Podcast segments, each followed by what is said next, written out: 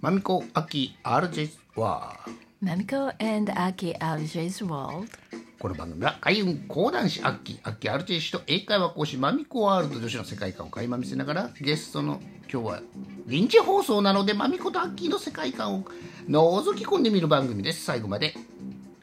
お付き合いください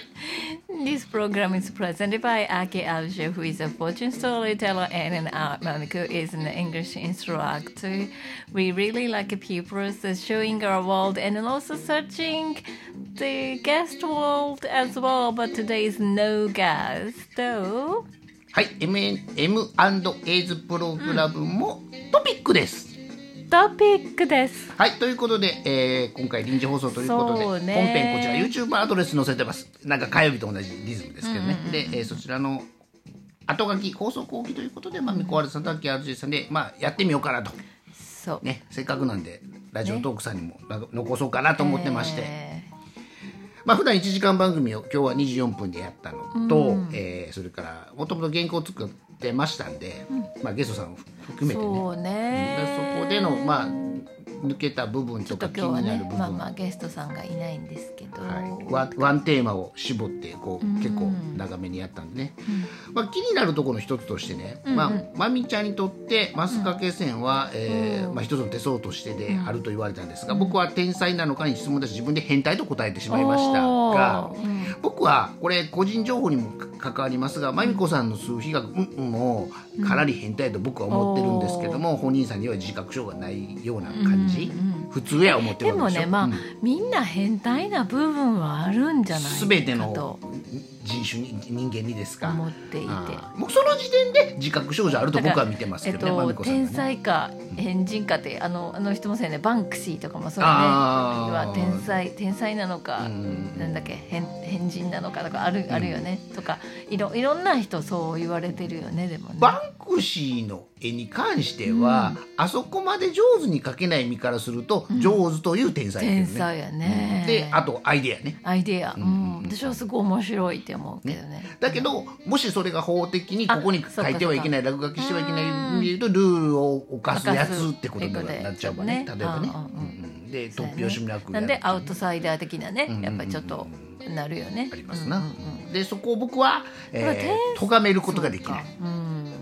えー、と自分の中にうん。持ってる部分があるんでね、いろんな意味でね。えー。なんかバンクシーの手相みたいねおおそうそういうことよ。ね。うん。で僕はまみこさんの手相実は知ってて、えっと変形マスカケ線なんですよ。でもまみこさんのマスカケ線に関してはたまたまつながってきたマスカケ線なんですね。でマスカケのことをずっと横で言ってるアッキーさんがいて、そうね。自分もなんかつながったんちゃうかぐらいの僕の中の意識だからこの数年間の間につながったんじゃないかって勝手に思ってるわけですよ。うん。知らないからね。10年前のまみこさんの手相を知らないわけですよね。でも僕は生まれてから今日までずーっと両手マスカケ線なんですよ。ね、で小学生か幼稚園ぐらいの頃からずっと対抗運命線があるわけ we're ですよ。talking about the palm reading ね。そうそう。手相の。手相手相ね。だからそこはもう自分で受け止めてるわけですけど、もう一つ受け止めなあかんことに生年月日。あ生まれながらにっていう部分ね。そうやね。 astro astro astrology っていうか。うん。そうやね。だから手相は変わると言われてますが、マスカケ線ではっきりしたはっきりしたマスカケの人は、まああのほらおとまみちゃんのお友達の占いの子何やったっけ？まいちゃんも言うてありましたが変わらないんですよ。マスカケに関しては。あのほぼ変わらない、ずっとマスカケはマスカケの部分でそのそういう線なんでねちょっと特殊な線なんですね、ななるマスカケ線はいるけども初めからもうマスカケ線っていう人はもう僕はおじいちゃんもそうですけど、まあ、それそうなんですよ。生まれながらにずっとマスカケ線なんですが、ちょっと話をも戻しますと生年月日も変えようはないやん。うん。生まれた日ね。ね、うんただ僕の場合は2004年6月8日というデビュー記念日を表に出してるんで基本あの中国の占いじゃないですけど誕生日を公表はしてないんですよ、でも知ってる人にとっては知ってるからね、まみちゃんは僕の誕生日を知ってます、ま、僕はまみちゃんの誕生日を知ってます、ただ公表してないだけです。例えばフェイスブックでまみちゃんお誕生日をあげてたら、年は分かんなくてもお祝いしてきはる人は自己申告なんでそうなんだって思いはるわけよね、自分がわざと1日ずらしてても1ヶ月ずらしててもね。そうやね。それから年齢を例えば、えちょっとね。ー10年サバ読んで記入してても、それはもう、そうやって思うだけであくまでその表示上はね、ただ、えー、とご本人さんにとって多分お母様が知ってるだろう生まれた日があって、まあ、そこからの運命学でいうと、まあ僕は天命学でやってますけど、はい。まあまあまあまあそういうジャンル分け傾向と対策、うんでその中で数比学のうんじゅうんちゃんは僕変態と言われてますけども僕からしてもやっぱり、えー変態には変態が寄ってくる。マス掛け線の変態に数比学の変態マミコが寄ってきたんじゃないかって寄ってくるっていうのはその番組形成上もそうですけど、えーかなりこのノリについてきていただけるっていうのはやっぱ変態だと思いますよ。このテーマは一瞬であしらわれましたからね本編ね。そうそうそう、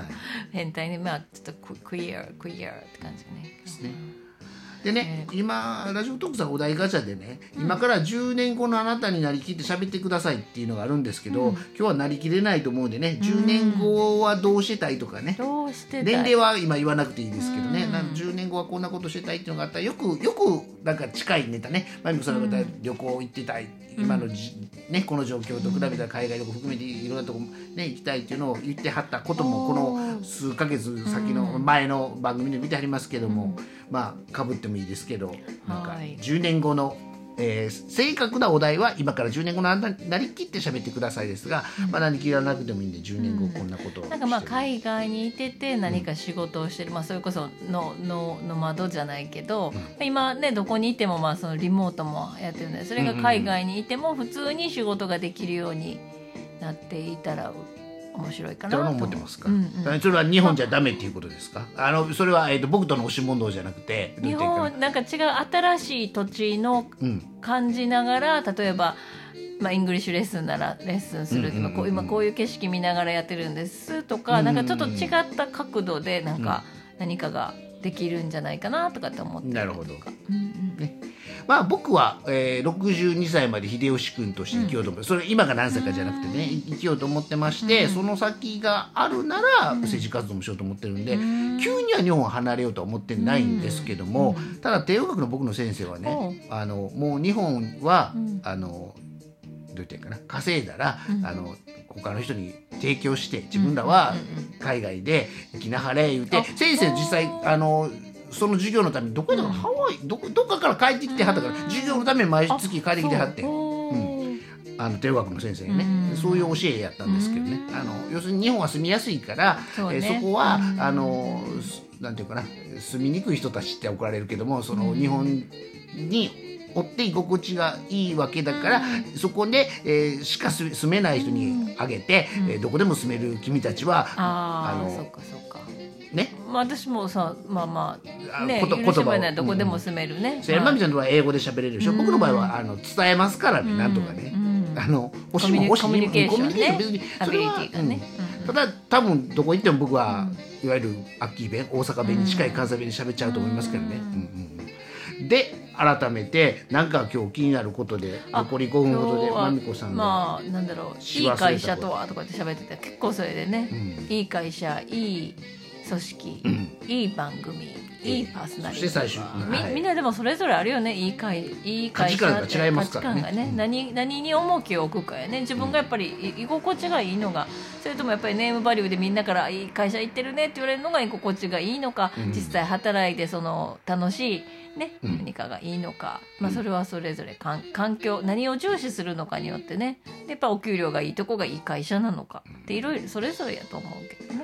あの今まみちゃんに聞かれてラジオトークさ、このエイトラジのの、えー、M&A トピックの間で、今ピュッてきたのはあ僕時間なんやって思いました今。うん。要するに自由に動きたいから、あうんうん。その時間を奪われたくないってこと、うん。で、えーい今まみこさんがフューって喋ってる間に思いました、だから会社選びでも自由に、あるいは今僕らがね就職した頃始まりだしたのは、あのコアタイムがあって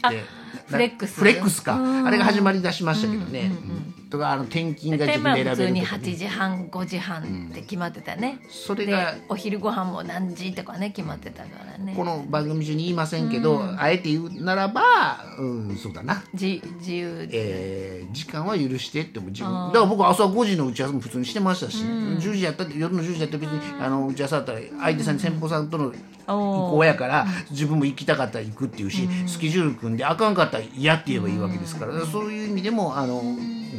結構えーじ時間が自由になる会社がいい。会社もしくは組織、うん、まあまあえーだから今のねテレワークでは大変助かりますよね、クラクラブハウスのこのこういうネタもね、うん。えー